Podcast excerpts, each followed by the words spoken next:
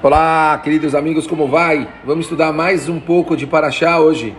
Hoje a gente tem uma Paraxá muito especial, o Paraxá do recebimento da Torá, a Paraxá que a gente aprende os dez mandamentos e tantos e tantos ensinamentos.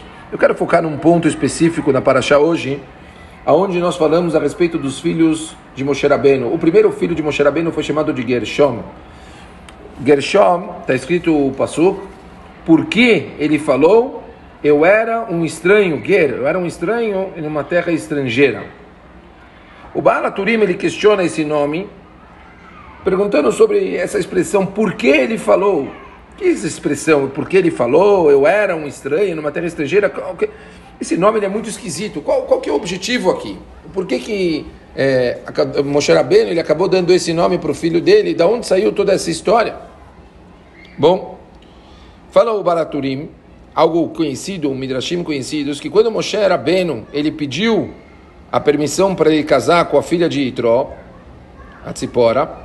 Está escrito que Itró, esse do nome da nossa paraxá, que era um grande idólatra, que conheceu de todo tipo de idolatria do mundo, ele concordou, mas ele fez uma condição. Ele falou que o filho primogênito, ele que ia educar, ele que iria dar para ele o Hinuch, e está escrito no Midrash que Moshe Rabbeinu concordou com isso.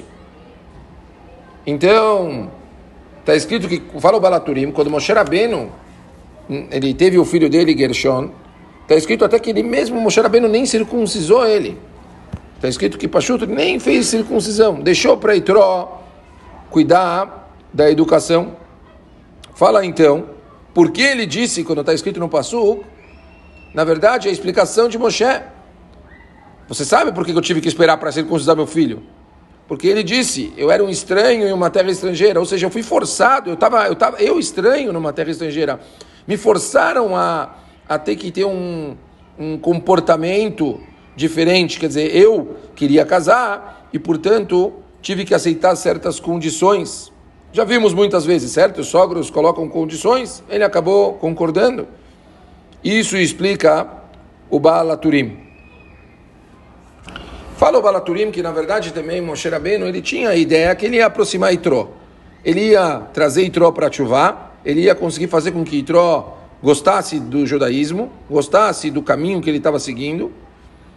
E, e, por isso ele acabou cedendo e, e, e, concordando com a ideia. Realmente, posteriormente, a gente viu que isso aconteceu. Porém, não quero entrar agora nos pormenores, mas o caminho que os filhos, e até mesmo que o filho e até, até mesmo o neto de Moshe Rabbeinu acabou não sendo um caminho tão bom. A gente sabe que está escrito que o neto de Moshe Rabbeinu foi líder de um culto de idolatria. Assim tem Sefer Shoftim. Mas tem algo aqui nesse Midrash, pessoal, muito estranho. O Midrash ele fala que quando o Itró ele colocou essa condição, que ele queria que o neto conhecesse, né, ele educasse o neto, soubesse de idolatria e essas coisas, fala o Midrash que isso aconteceu depois que Itró já tinha abandonado a idolatria, depois que Itró já tinha se mudado de comportamento. Então, a grande pergunta que a gente faz é por que que Itró achava que era coerente educar uma criança num caminho que ele mesmo já tinha abandonado? Não tem um sentido nenhum. Ele mesmo já tinha saído disso. Ele já não queria mais. E por que ele achava que isso era necessário para o filho dele, para o neto dele? O Rav Chaim Shmulevitz, famoso Rosh Hashivah de Mir, ele fala que Itró era realmente um cara que ele buscava a verdade, mas Itró ele cometeu um erro muito grave. Ele acreditava que a forma adequada do neto chegar à verdade era passando pelo mesmo processo que ele passou, ou seja, eu Itró optei por isso depois que eu conheci tudo que eu conheci.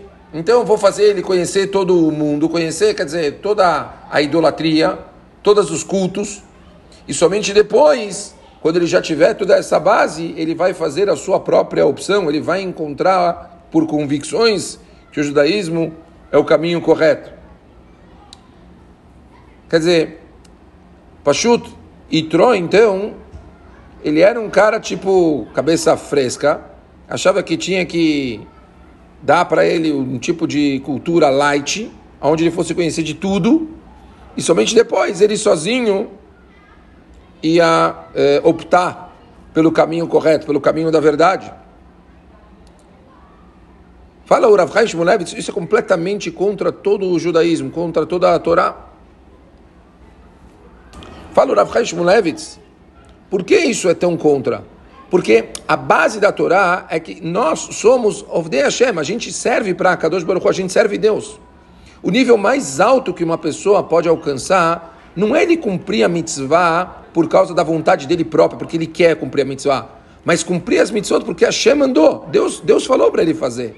Eu entendo que a Kadosh Baruch Hu criou o mundo, eu entendo que a Kadosh Baruch Hu deu a Torá, eu entendo que a Kadosh Baruch Hu me deu os mandamentos, e eu vou fazer porque Deus mandou, certo? Na Sevenishma. A gente tem que saber que nós, nós temos que cumprir a Torá porque Deus mandou e não porque elas parecem ser corretas, não porque elas parecem ser éticas, parecem ser, sabe, coerentes. A gente faz mitzvot porque a Kadosh Baruch mandou e só. Esse é o motivo.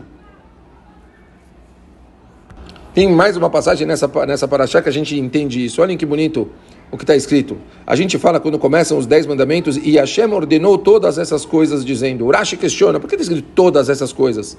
Ele fala porque uma opinião diz que os dez mandamentos eles foram ditos todos de uma vez. Uma coisa que parece incompreensível. Como pode ser que de uma vez todos eles foram falados juntos? Todos os mandamentos de uma vez. E depois a Kadosh Baruch foi falando um de cada vez. Rav Yosef Dov Soloveitch, que ele, ele fala isso. Fala que, por que, que ele precisa primeiro falar os, todos os dez mandamentos de uma vez, se ninguém entender? E depois ele falar um por cada vez. E fala o Rav Soloveitch que é uma coisa muito forte.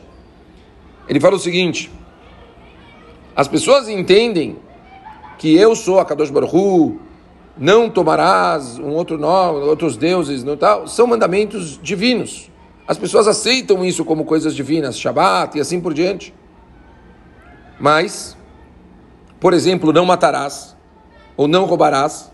As pessoas, elas talvez não veem a mesma, o mesmo peso de ordem divina como esses outros. Eles acham que porque tem uma razão, já que não pode, obviamente não pode matar, obviamente não pode cometer adultério, obviamente não pode roubar.